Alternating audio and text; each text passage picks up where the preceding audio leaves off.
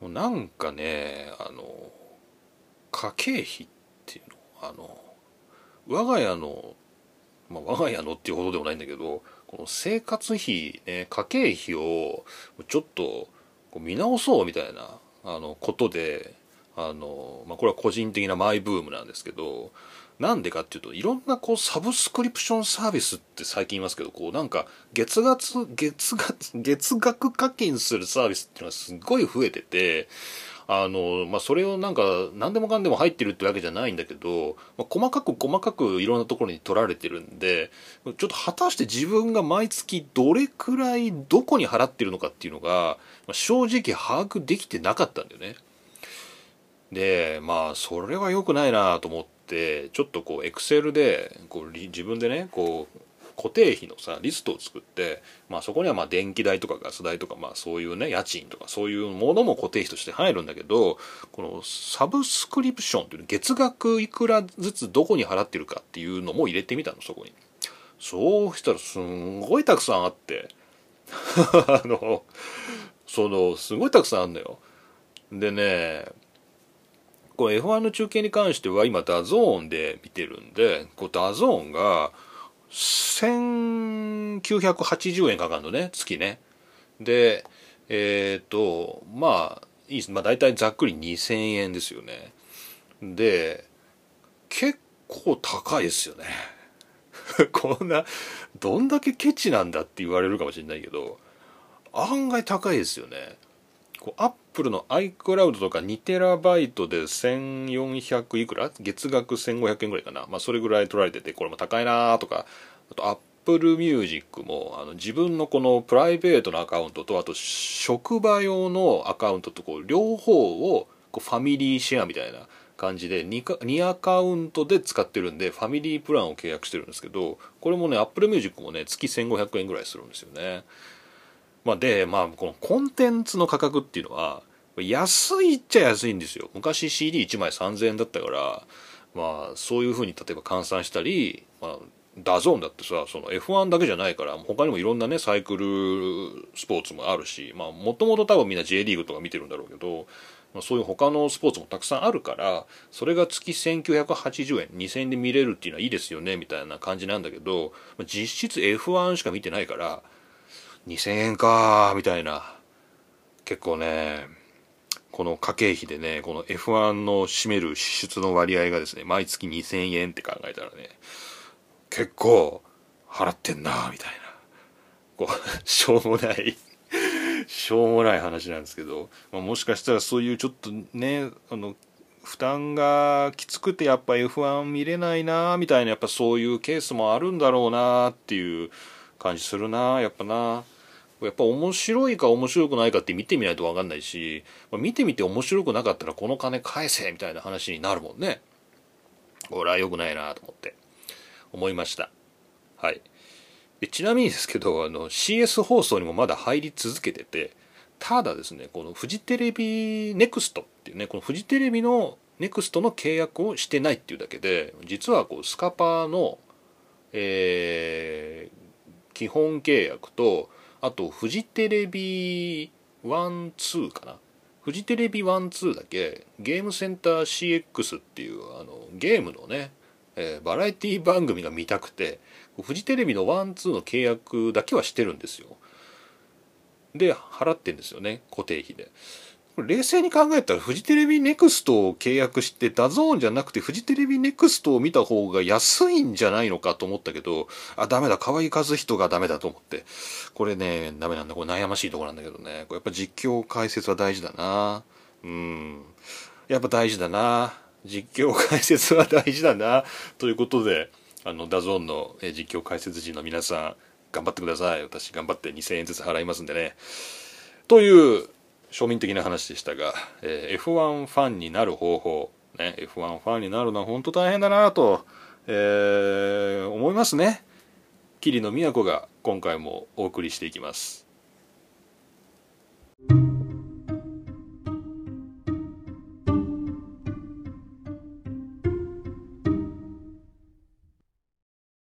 はいというわけで改めまして F1 ファンになる方法。えー、桐野都がお送りしていきます。いやーなんかね暑い。暑い。暑すぎる。な日本は暑い。暑いですね。あのー、まあ桐野 F1 大学っていうところでねあの教えてるんですけどまあ今日から自主的にお休みということでねあのお盆休みをいただいてますけれどももうちょっとねやっぱお盆休みっていうことでテンション上がってね朝一でよしサイクリングだっつってあの出かけたんですけどね。まあまあ暑い。もう 途中で気分悪くなっちゃってちょっとねあの日陰でね休んでましたよ。あの自販機で冷たい飲み物買ってね。あもうダメだこんなにきつかったっけ？と思って。なんかねあのもうねレースとかねもう全然もうそんな話じゃないですよ。もうサバイバルですよ世の中ね。ほんと辛いということでまあ皆さんこういうね暑い夏はね、えー、冷たく冷やしたね飲み物とね、えー、適切な温度に管理された部屋でですね F1 を見てるのが一番いいんですけど、まあ、F1 も夏休みということでありませんね。ありませんのでまあ、今日が、まあ、これからハンガリーグランプリの話をしていきますけども F1 はだいたい1ヶ月ぐらいそんなないのかな？3週間ぐらいお休みということでまあいいんじゃないですか？皆さん親孝行プレイなどですねこう普段できないことを、えー、してみてはいかがでしょうかっていうね感じですね。はいそれじゃあ、えー、ハンガリーグランプリの話ですが、えー、今回ねえちょっとね、まあ、あの、いろいろね、こういうポッドキャストをやってまして、まあ、ちょっとちゃんとですね、一応どんなグランプリだったかっていうことを、まあ、最初に振り返った方がいいだろうっていうね、なんかね、自分のためにね、誰かのためにっていうんじゃなくて、自分のためにね、そういうものを振り返るって意味で、まあ、記事を一つ紹介するのがいいんじゃないのかっていうので、えー、モータースポーツ .com のね、えー、記事、今回ご紹介します。えー、F1 ハンガリーグランプリ決勝、ハミルトン、フェルスタッペンとの死闘を制す、レッドブルホンダ3勝目ならず。あなるほどね。まあ、そういう感じで、まあ、3勝目ならずってところがね、あのまあ、ともかく、えー、メルセデスのルイス・ハミルトンとレッドブルの、えー、フェルスタッペンね、この2人がまさに一騎打ち？もう2人だけなんか別のグランプリですよ。本当に。えー、2人だけで戦ってたみたいな、まあ、そういうグランプリで、まあ一騎打ちっていうことで、まあ、盛り上がったかなっていうそういうグランプリでしたね。で、えー、勝ったのはハミルトンで今季8勝目ということで12戦目で8勝目なんですごいっすね。そんなに勝ってるんですね。っていうグランプリでした。以上振り返りです。まあそんなもその程度しか振り返ることないんだけどまああの F1 の公式のあのプレイバックのねあの振り返りのまとめも YouTube にありますから、まあ、無料でねそれを見てください。って感じでまあそういうグランプリだったんだなーっていうねことです。見てなかった方これから見る方ね。2人がね一騎打ちをしてたみたいなそんなグランプリでした。でまあそれはそれであの面白かったんですよ。なんかねあの、まあ、毎度のことで申し訳ないんですけどあの寝ちゃいましてね。ちょっとね、頑張ってたんだけどね、決勝のね、スタートまでは見てたんだよね。でね、なんだろう、ちょっとね、9時ぐらいかな、お風呂入ったの9時ぐらいで、このままだと寝ちゃうなと思って、ちょっとゲームしてようと思って、PC で、フォールアウト3、今ね、3やってんだよね、僕。あのフォ ールアフォールアウトの76っていうのが一番新しいんだけど、まあ、それもやってんだけどちょっとあの昔に戻ってみたいな感じでフォールアウト3を今やってんだけど、まあ、やりながらこれをやってれば寝ないから、ね、ゲームをやってれば寝ないからゲームをやりながらこうタブレットでこうその脇にねこう F1 のダゾーンの中継を流しとくっていう、まあ、そういう作戦を取ったんですけどまあそれはゲームやってたらねあの中継見てる暇なんかないですね。暇なんかないっすよ。ないですね。ないんであのダメだダメだと思ってあの10時からレースが始まるぞってなったからじゃあじゃあゲームをやめてじゃあやっぱ寝床で見ようってこうタブレットを持って寝床に行ったら、まあ、寝ちゃったっていう、まあ、結局寝るんだなっていう。まあそれはともかくですね。でまた朝5時半からあの見たんですよ。見逃し配信で見たんですけど、まあ、やっぱちょっと前回のねドイツグランプリでこうな安易にハイライトに流れずにこうちゃんとフルレングスでね最初から見るのはいいことだっていうことが分かりましたんで今回もねちゃんと見たんですよ。まあそうしたら心臓に悪いレースだこと。ねえこのハミルトンは速いんだけど、まあ、フェルスタッペンもそこそこ速くて。でこの2人が、まあ、なんかタイムレースをしてるんだよね。こう直接ずっと争うっていうわけじゃなくてこうじりじりとねこう両者こうタイム差をまあなんていうのかな縮ま縮まっていく両者のタイム差が縮まっていくピットに入る広がる両者の差が縮まっていく広がるみたいななんかそういうタイムレースを2人だけでやってて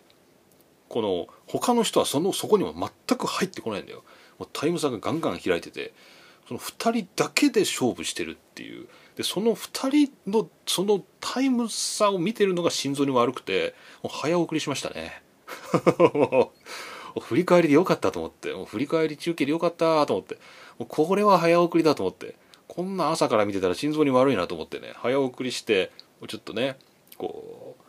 映画でねちょっとこう残酷なシーンが来たら飛ばすみたいなそんな感じですよ。ね。それででちょっと飛ばしてで飛ばして飛ばして見ててあでもまだいけるんだ。フェルスタッフェまだいけるんだいけるんだって言ってたんだけど、まあ、最後、えー、ハミルトンがねちょっとした作戦をやりまして、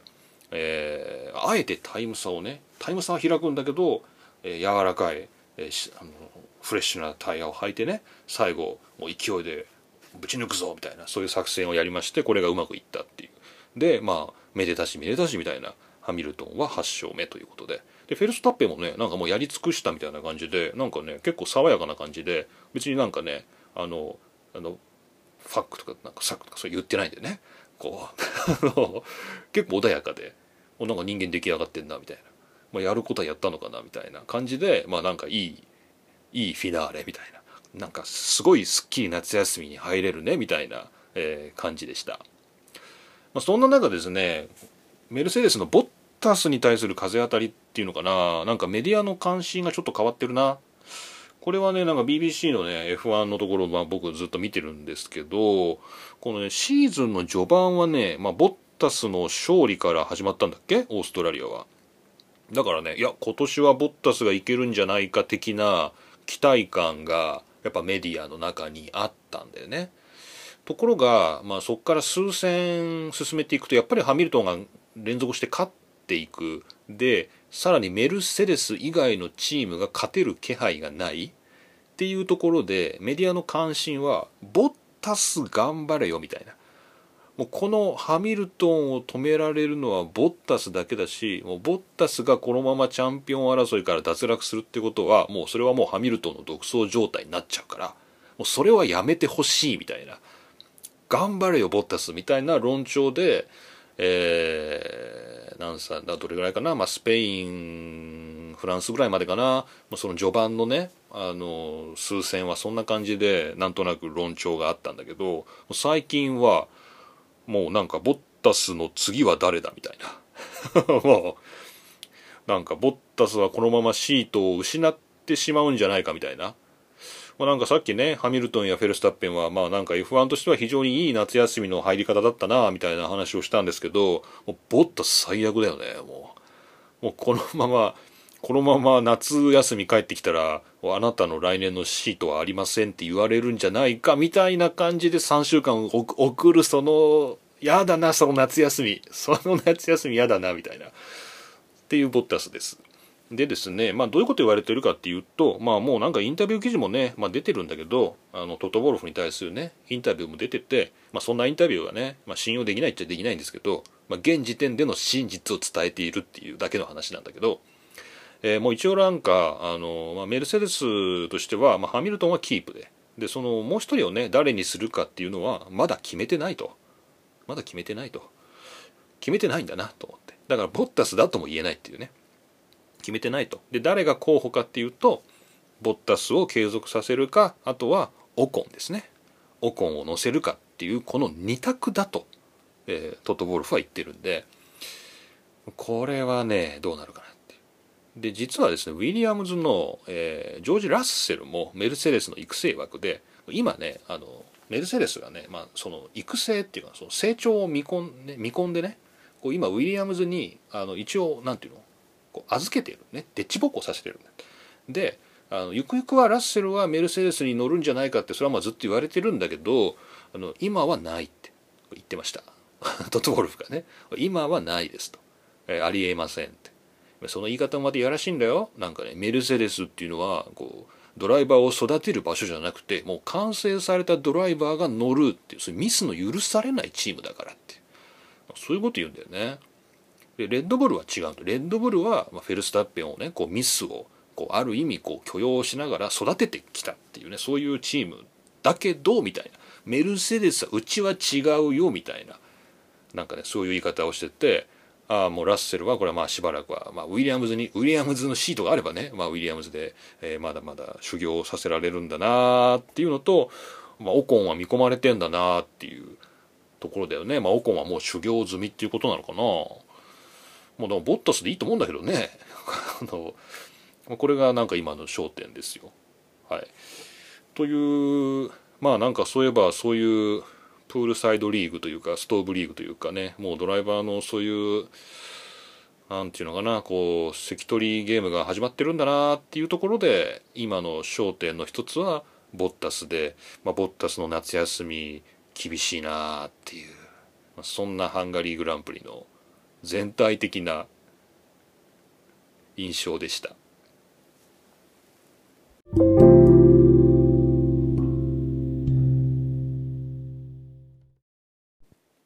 さてさてハミルトンの話をしましょうか、えー、ハミルトンの夏休み。ねちょっとそういう話をしようかなと。でこれ BBC スポーツのフォーミュラー1でいつものようにアンドリュー・ベンソンが書いてます。Lewis Hamilton plans quiet August to focus on recovery と。なんかなんだか日本語の日本語風に紹介してしまった。えー、じゃあ訳せって話ですね、えー、ルイス・ハミルトンは、えー、回復に集中するために静かな8月を計画していると、まあ、そんな感じのタイトルになってます。でねあのー、ここでねあのまずねこれ英語の記事なんで、まあ、ちょちょ本本筋からはずれるんだけどこれ知らなかったんだけどなんかねハミルトン調子が悪いんだって。その体調体調があんまり良くなくてあのいやとにかくそのリカバリーっていうのはそのなんか精神的にっていうのもあるけど肉体的にもちょっと復活したいなみたいななんかそういうところが、えー、どうもあるみたいです。で、えー、まあ多くの時間を家族と過ごしたいとかですね。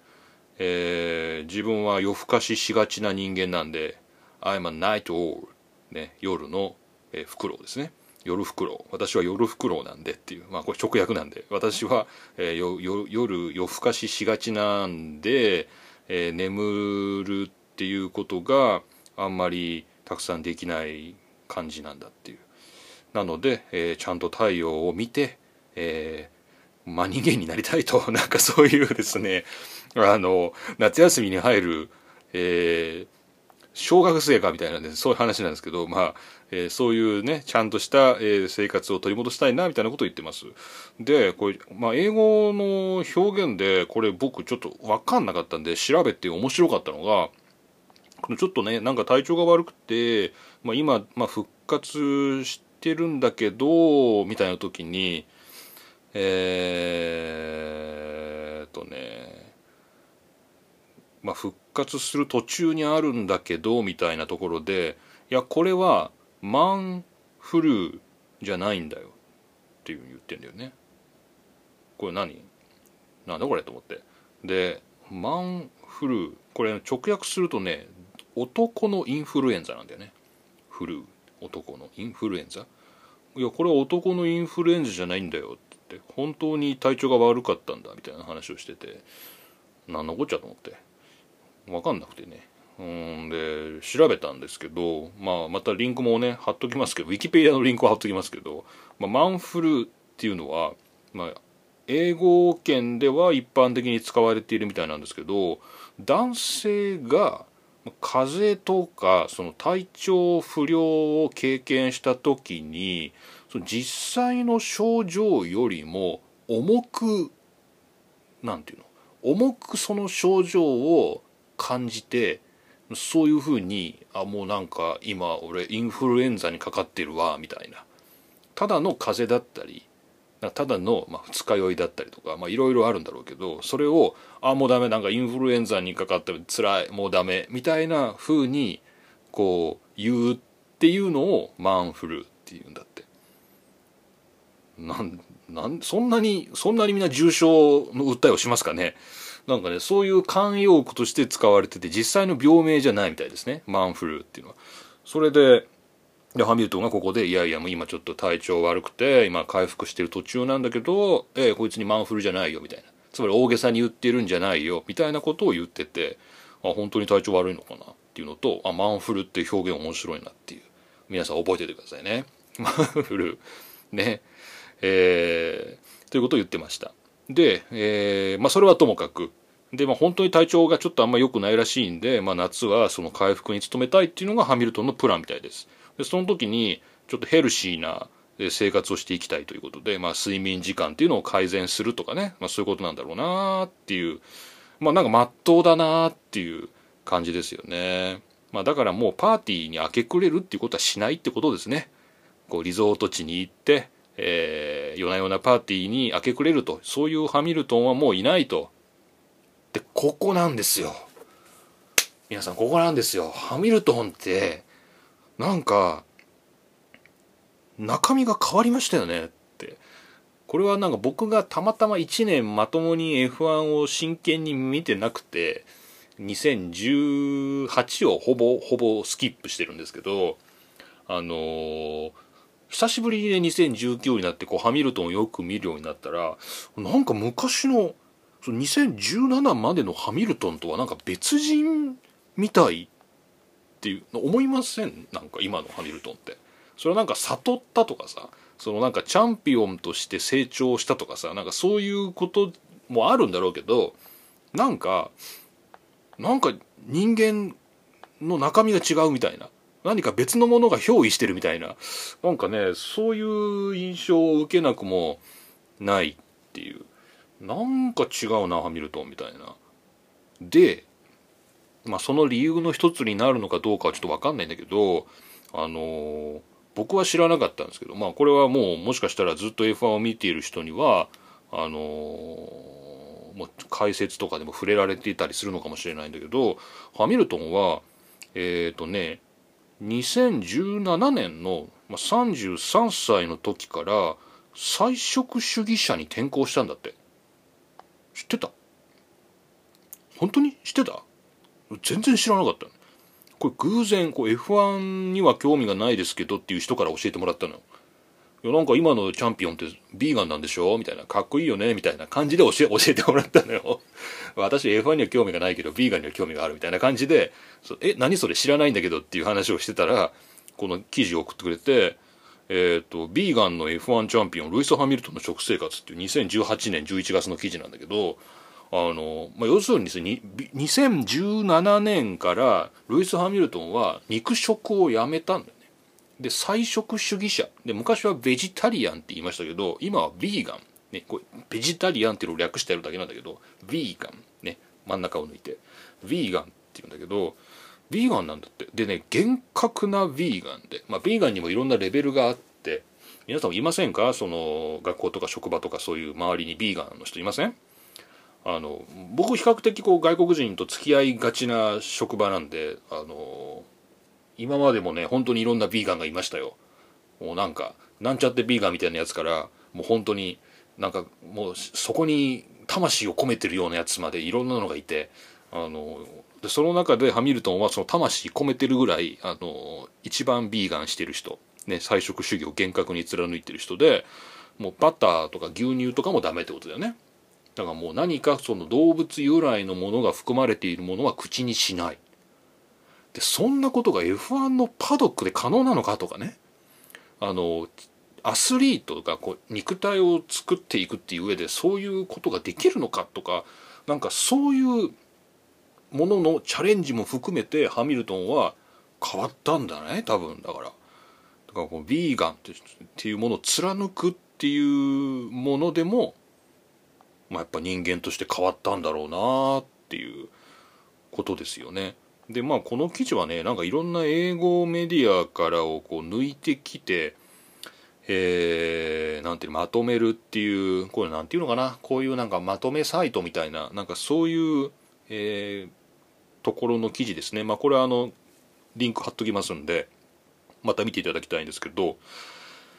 結構興味深いですね。朝何を食べててとか、まあ、朝は、えー、オートミール、えー、を食べるっていう。まあこれはね、まあ、定番ですと。トーストに豆のようなものをして食べることもありますと、まあ、トーストも食べれるけどバター使ってるやつはダメだね。だからうんと、まあ、トーストと、まあ、あと豆は大丈夫だね。豆もタンパク質だから食べると。であのー、結構ね面白いよ。あパンケーキは食べれるんだとかね、まあ、牛乳とか使わなきゃいいんだからね。パンケーキは別に蜂蜜も食べれるし、えー、フルーツも食べれるしもうパンケーキは大好きでよく食べるとか。あとねあのハンバーガーも大好きだと。ただ最近あのヴィーガンバーガーっていうねあの何？こう肉を使わないハンバーガーっていうのがあって日本だと何かな？日本も専門店あんのかな？あのモスバーガーにねあのビーガンビーフがありますけどね。えー、っとなんかねそういうのを食べてますよとかね結構面白いんですよね。まあこれはまあ僕がここで いや面白いですよねって言ってこれ見てるだけじゃしょうがないんで、まあ、皆さんももしよかったら、えー、ルイス・ハミルトンが菜食主義者になったっていうのでモンスターエナジーは飲んでも大丈夫なんだね。あれはいいんだね。動物由来のものは入ってないんだね。うん。でシャンパンも飲めると。そうだね。植物だからね。だから案外いけるみたいですね。案外いけるんだなみたいな。でえー、でビーガンに転向したことに関してハミルトンは、えー、今までの人生の中で2番目に最高の決断だと。1番の決断はメルセデスに移籍したこと。で2番目に最高なのはこの菜食主義者になったこと。で精神的にも肉体的にも今までで最高の気分だというふうにこの2018年の記事ではね、えー、言ってますけど。えー、まあ、そんな風に生まれ変わったハミルトンが今ちょっと回復したいなっていうぐらい疲れてるっていうこと？なんだね。まあ、やっぱ夏休みは休まなきゃダメだね。うんでもまあ最高の状態で夏休みに入れるんじゃないでしょうかねっていうハミルトンのハンガリーグランプリの結果でした。はいというわけで、えー、ハミルトンのこのヴィーガンになったっていうのが結構衝撃だった。個人的に衝撃だったんだけど、まあ、多分今までの F1 ドライバーで菜食主義者っていないんじゃないのかな。なんかいない気がするよね。なんかそういう意味でもハミルトンは歴史を塗り替えてしまうのかって思うとなんかもうなんかハミルトンが神々しく見えてきた。なんか神かなっていう。そんな感じではい。以上ハミルトンの夏休みというお話でした。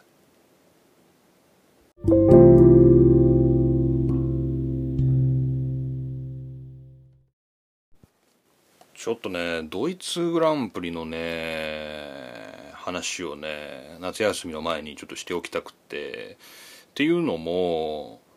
まあ、この前ね、あのドイツグランプリでねこの F1 ファンになる方法で、まあ、ちょっと話しましたよね。そのドライバー3人えー、っとヒュルケンベルグとペレスとクビアートにとってのドイツグランプリっていうのはなんか印象的だったなみたいな話をしたんだけどなんかねすごい似たようなっていうかやっぱりそういうなんかドライバーのすごく個人的な物語っていうものに引き寄せてこのドイツグランプリをレビューしてたブログがあって結構ね、まあ、また僕のよりももっと深いというかなんかこうああそうなんだよねそういう風に見れるんだみたいな物語としてすごく良かったんでちょっと紹介しようかなと。でこれはあの僕が見ている数少ない F1 ブログの一つである F1 スタッドブログっていうねそういうブログがあるんですけど、まあ、そこの、えー、クレイグ・ウーランドがですねクレイグズ・コラムと F1's Double Redemption Tale Redemption、えー、なんで F1 の2つのリデンプションの物語という、ね、そういう記事を書いてます。2019年の7月30日ですね。レデンプションっていうのはすごい訳しにくい単語なんですけどえーとですねでもこれはこの記事の重要な点なんで解説します 別に F1、F1 のポッドキャストなんで、これ英語、しかも専門家じゃないんですけど、えー、っと、レデンプションっていうのは、なんか辞書で引くといろんな意味が出てくるんだけど、それは信じちゃいけません。ね。あの、まずこのレデンプションっていう単語が持っている、そのニュアンスっていうのをつかまないと訳せないこの単語で、レデンプションっていうのは何かを埋め合わせる。何かを持ってって何かを埋め合わせるか、何かで埋め合わさせる埋め合わせるっていうなんかそういう意味の単語なんですよ。そういうニュアンスの単語なんです。レデンプションっていうのは。ただその埋め合わすっていうものがお金を持ってきて埋め合わせるとこうなんか、えー、償還とかなんかこう取引上のねこうお金を埋め合わせるみたいななんか損失を埋めるとか、えー、なんかそういう意味として金融の用語で使われる。でこれをこう罪っていうものに対してこう償いをして埋め合わせるっていう。そういう表現で使うとあがなうみたいな。こうキリスト教的な感じだよね。罪をあがなうとか。なんかそういう意味で使われるんでね。でなんか他にもあるんだけど、まあ、大体その何かを持ってきて埋め合わせるっていう意味でこのリデンプションっていうのは使われるんだと、映画映画に詳しい人は「あのショーシャンザ・ショーシャンク・リデンプション」っていう映画が、えー、日本ではあれはなんだ「ショーシャンクの空に」っていうそうこれで僕リデンプションっていうのを覚えたんだよね。この映画古いですけどね94年ぐらいの映画ですけど「えー、ショーシャンザ・ザ・ショーシャンク・レデンプション」っていうのがあってこれはこの埋め合わせるっていう意味がかけられてたんだよね。このこれ全然今ドイツグランプリの話に入ってないな、まあ、まあ、大事なね教養ね大事な話ポピュラーカルチャーね。あの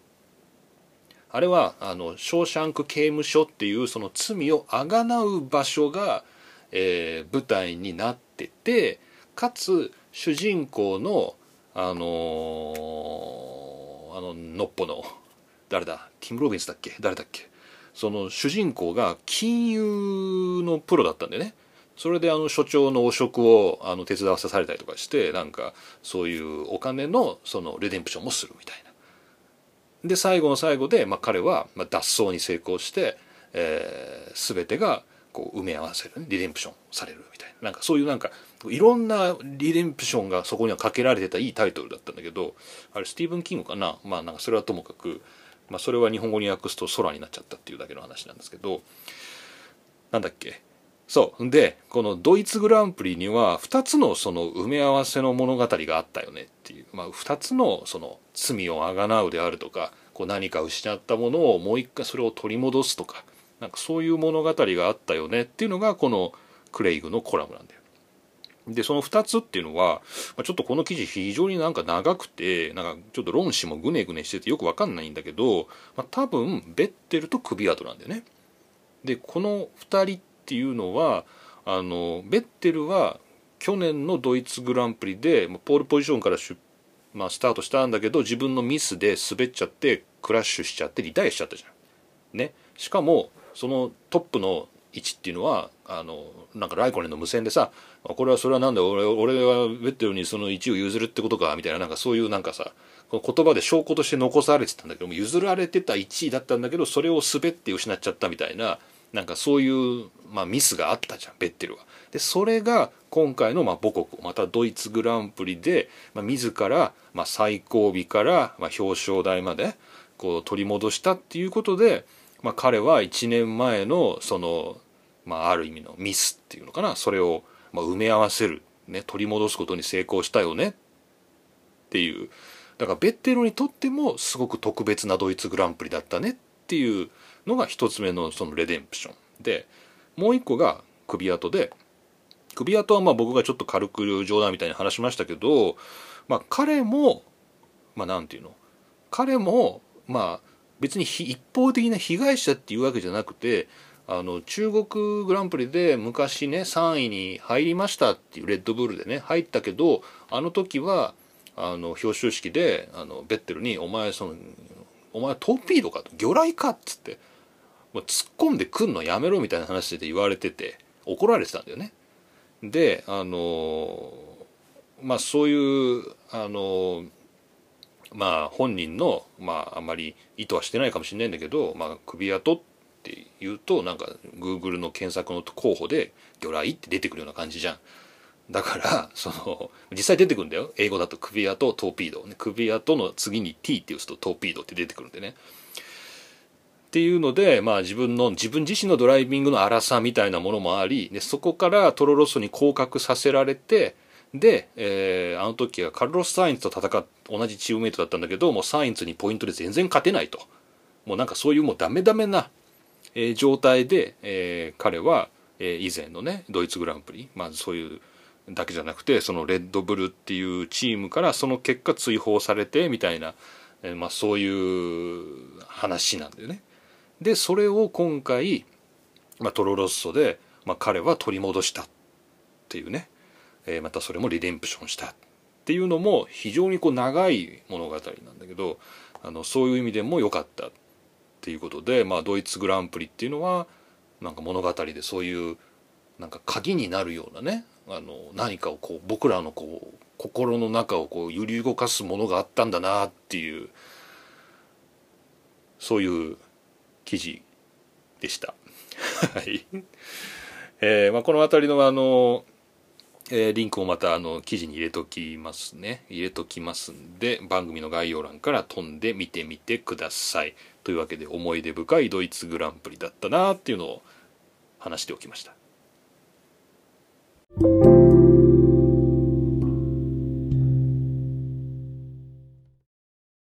はい、それではお便りを紹介していきましょう。F1 ファンになる方法宛てのお便りは、専用の Google フォームからお送りください。でこちらは番組の詳細欄とか、えー、番組のホームページとか、そういうところからリンクがありますので、ちょっと手間ですけれども、まあ、飛んでいただいて送っていただきたいなと思っています。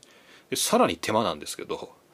短歌のね57577というねこのリズムで送ってほしいという、まあ、そういうことになってるんだけどまあまあこれそろそろちょっと条件を緩和するか。うーんまあ57577でって言ってんだけど、まあ、今回なぜかね俳句の投稿が多くて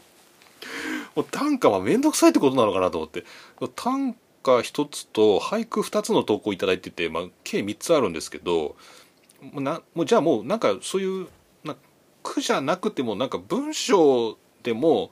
短歌って何文字なの ?575777321 の31文字までだったらいいですよみたいな31文字までのお便りをお送りくださいみたいにします？俳句か短歌か31文字までのお便りみたいななんかそういうことにしようかな。誰も送ってこないだろうけどさ。これちょっと今あれだよね。挑戦的だけどね。あの 誰も送ってこないだろうけど、まあ、31文字までだったら普通の文章でもいいよみたいな。それぐらいにするか。ね。はい。まあともかくですねお便りお待ちしておりますので、えー、ぜひぜひお送りください。さてじゃあ一つ目。読み人タンバリン。おおタンバリンね。チェッカーにシモン・パジェノを呼ぶのならポディウム控えにアロンソ呼ばなきゃ。チェッカーにシモン・パジェノを呼ぶのならポディウム控えにアロンソ呼ばなきゃ。タンバリン。ということで、えー、これはハンガリーですね、えー、ハンガリーの表彰式、まあ、レース終了後の模様を切り取った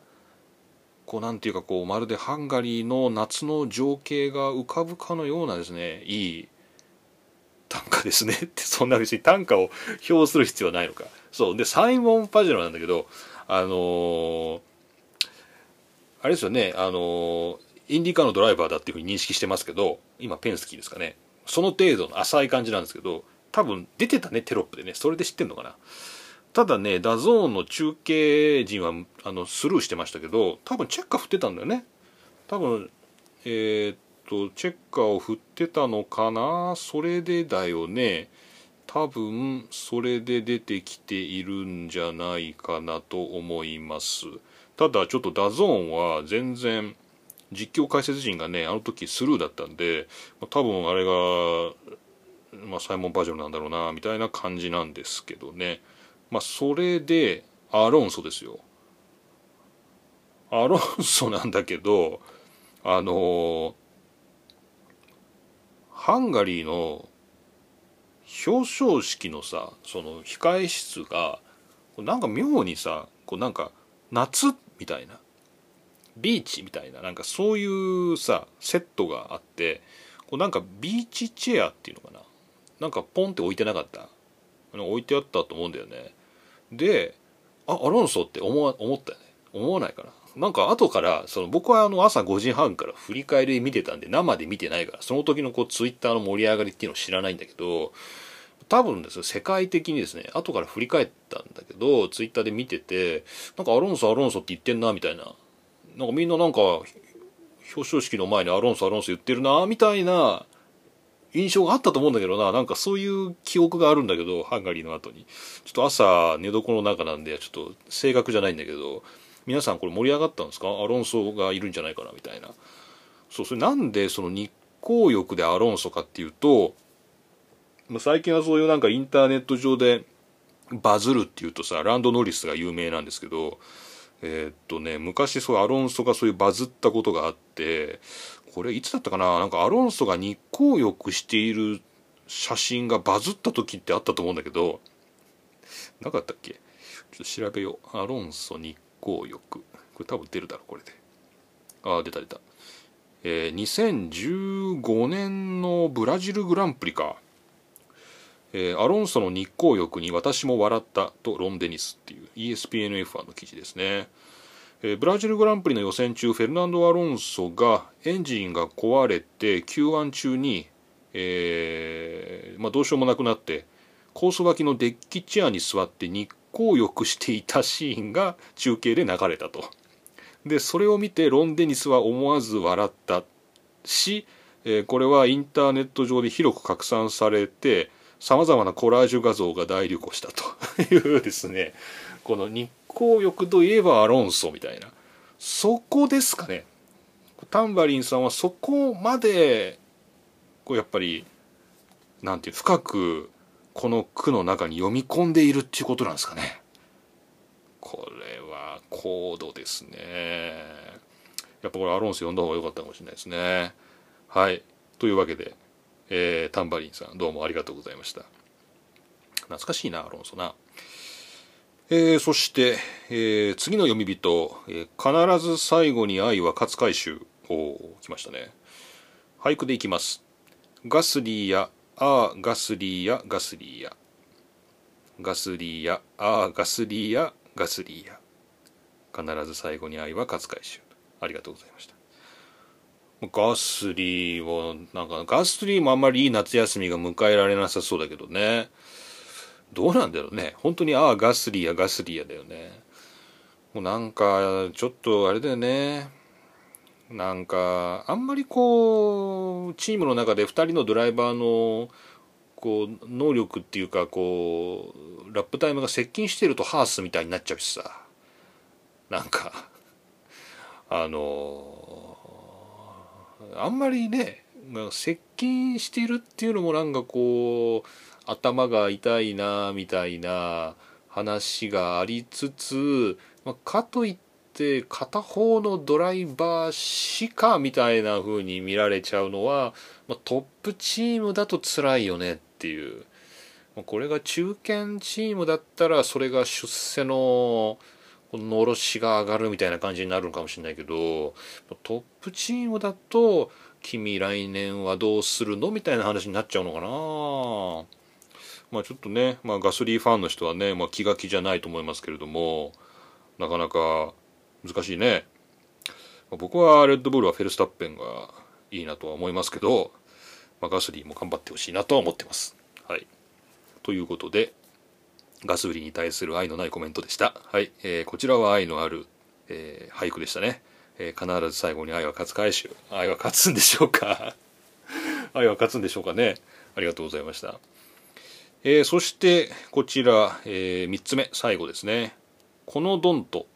おこのドンと読み人このドンとこれもね俳句なんだよね。雨雲や完成降りしく大陸の道。雨雲や完成降りしく大陸の道。このドンとこれ元ネタが分かんないんだけど。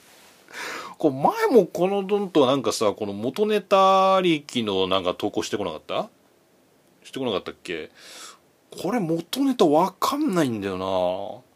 れ分かったっていう人はちょっと教えてください。雨雲や雨雲で始まる雲が出てくる俳句むっちゃたくさんあるからね。雨雲や完成降りしく。降りしくっていう表現も結構なんかあるな万葉集とかに多分あるんだろうな。大陸の道。ちなみにこれはドイツグランプリの話かな。雨雲だからな。このコンテクスト難しいハイコンテクストだなこのコーナー。だんだんと高度になってきたらおかしいな。難しいな。これちょっと分かんないな。ちょっとこれこのどんと自らねこう解説を送るっていうのはやっぱ野暮だからこう周りでちょっと教えてほしいね。雨雲や完成降りしく大陸の道と。まあこれなんか非常に綺麗な俳句ですけどね、まあ、元ネタは実はありませんっていうんだったらねこれは申し訳ないんだけどこれはドイツかな？それにしても。ドイツの話なのかな？大陸の道。まあいいか。すいません。はい。よく伝わりませんでした。ありがとうございました。申し訳ございません。こちらの解釈能力が足らず。はい、というわけで非常にチャレンジングな投稿も、えー、ある、えー、こちらのお便り、えー、皆さんもお気軽に、えー、短歌俳句あるいは31文字までの自然文でお送りください。お待ちしております。番組の詳細欄番組ホームページから Google フォームへリンク飛んでお送りください。よろしくお願いします。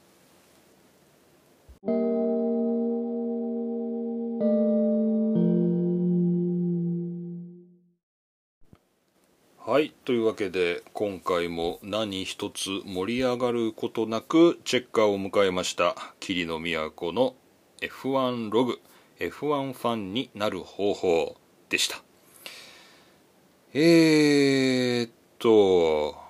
これでハンガリーが終わりまして、まあ、再三申し上げているように F1 は夏休みに入るということですね。ただ F1 がまあ多分次はあれですよね。8月末9月頭の週末でベルギーグランプリがあると思うんですが、まあ、とりあえずちょっとカレンダーを確認しておきましょうか。ね。それもちゃんと調べておけよという話ですが今見てみましょう。はい。えー、っとどこだ？どこだ？えー、オーガスト30からセプテンバーファーストですね、えー、ベルギーグランプリですね。8月の30日から9月1日と、えー、この週末がベルギーグランプリということですね。キリノは鈴鹿サーキットでロードバイクに乗ってます。この暑いのに大丈夫なのかなと思うんだけど、まあ、暑かったらねもうやめようかなと思いますけどはいもうねあの気楽なもんです。えー、そういう夏の終わりの週末にねベルギーグランプリ。その後イタリアグランプリシンガポールグランプリロシアグランプリがあるの？ロシアグランプリがあって日本グランプリということで。まだ続くね日本グランプリが10月1113にあるけどその後メキシコアメリカブラジルアブダビっていうのなんかむっちゃたくさんあるね。そんなにたくさんポッドキャストやんの？別にグランプリごとにやんなくたっていいんだけど。そんなにたくさんレースあんの？いやなんかもうあと4000ぐらいで終わりかなとか思ってたんだけど全然あるね。えー、そんなにあるんだ。だからそういう意味ではまあチャンプもまだ決まらないっていう感じなのか。はい。まあそんな感じですさて、えー、番組的には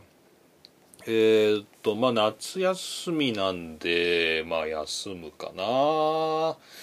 まあでもなんかちょっとなんかなんか出そうかなとは思ってますけどね。まあちょっとよくわからないです。はい。さて、えー、じゃあ番組の案内しときますか。えー、番組のお便り、ね、こちら番組の詳細欄、番組ホームページから Google の、え、フォームがありますので、そちらへ飛んできて送ってください。え、お手数をおかけしますが、え俳句、短歌及び31文字までの自然文による、えお便りは、え短歌のフォームからお送りください。ややこしいな。お便りでいいんじゃないの？お便りお送りください。あと F1 ファンの物語っていうですね、比較的長めのお便り、これも引き続き募集してますんで、こちらも専用フォームがありますので、ぜひお送りください。よろしくお願いいたします。あとツイッターなどですね、ハッシュタグは F1 ログ、シャープ F1LOG とこちらをつけてつぶやいていただければ、えー、拾っていこうかなと思ってますんで、よろしくお願いいたします。そんな感じでしょうかはいでは今回も霧の都がお送りしました皆さんくれぐれも夏の日差し暑さにはご注意ください。それではまた生き残ってお会いしましょう。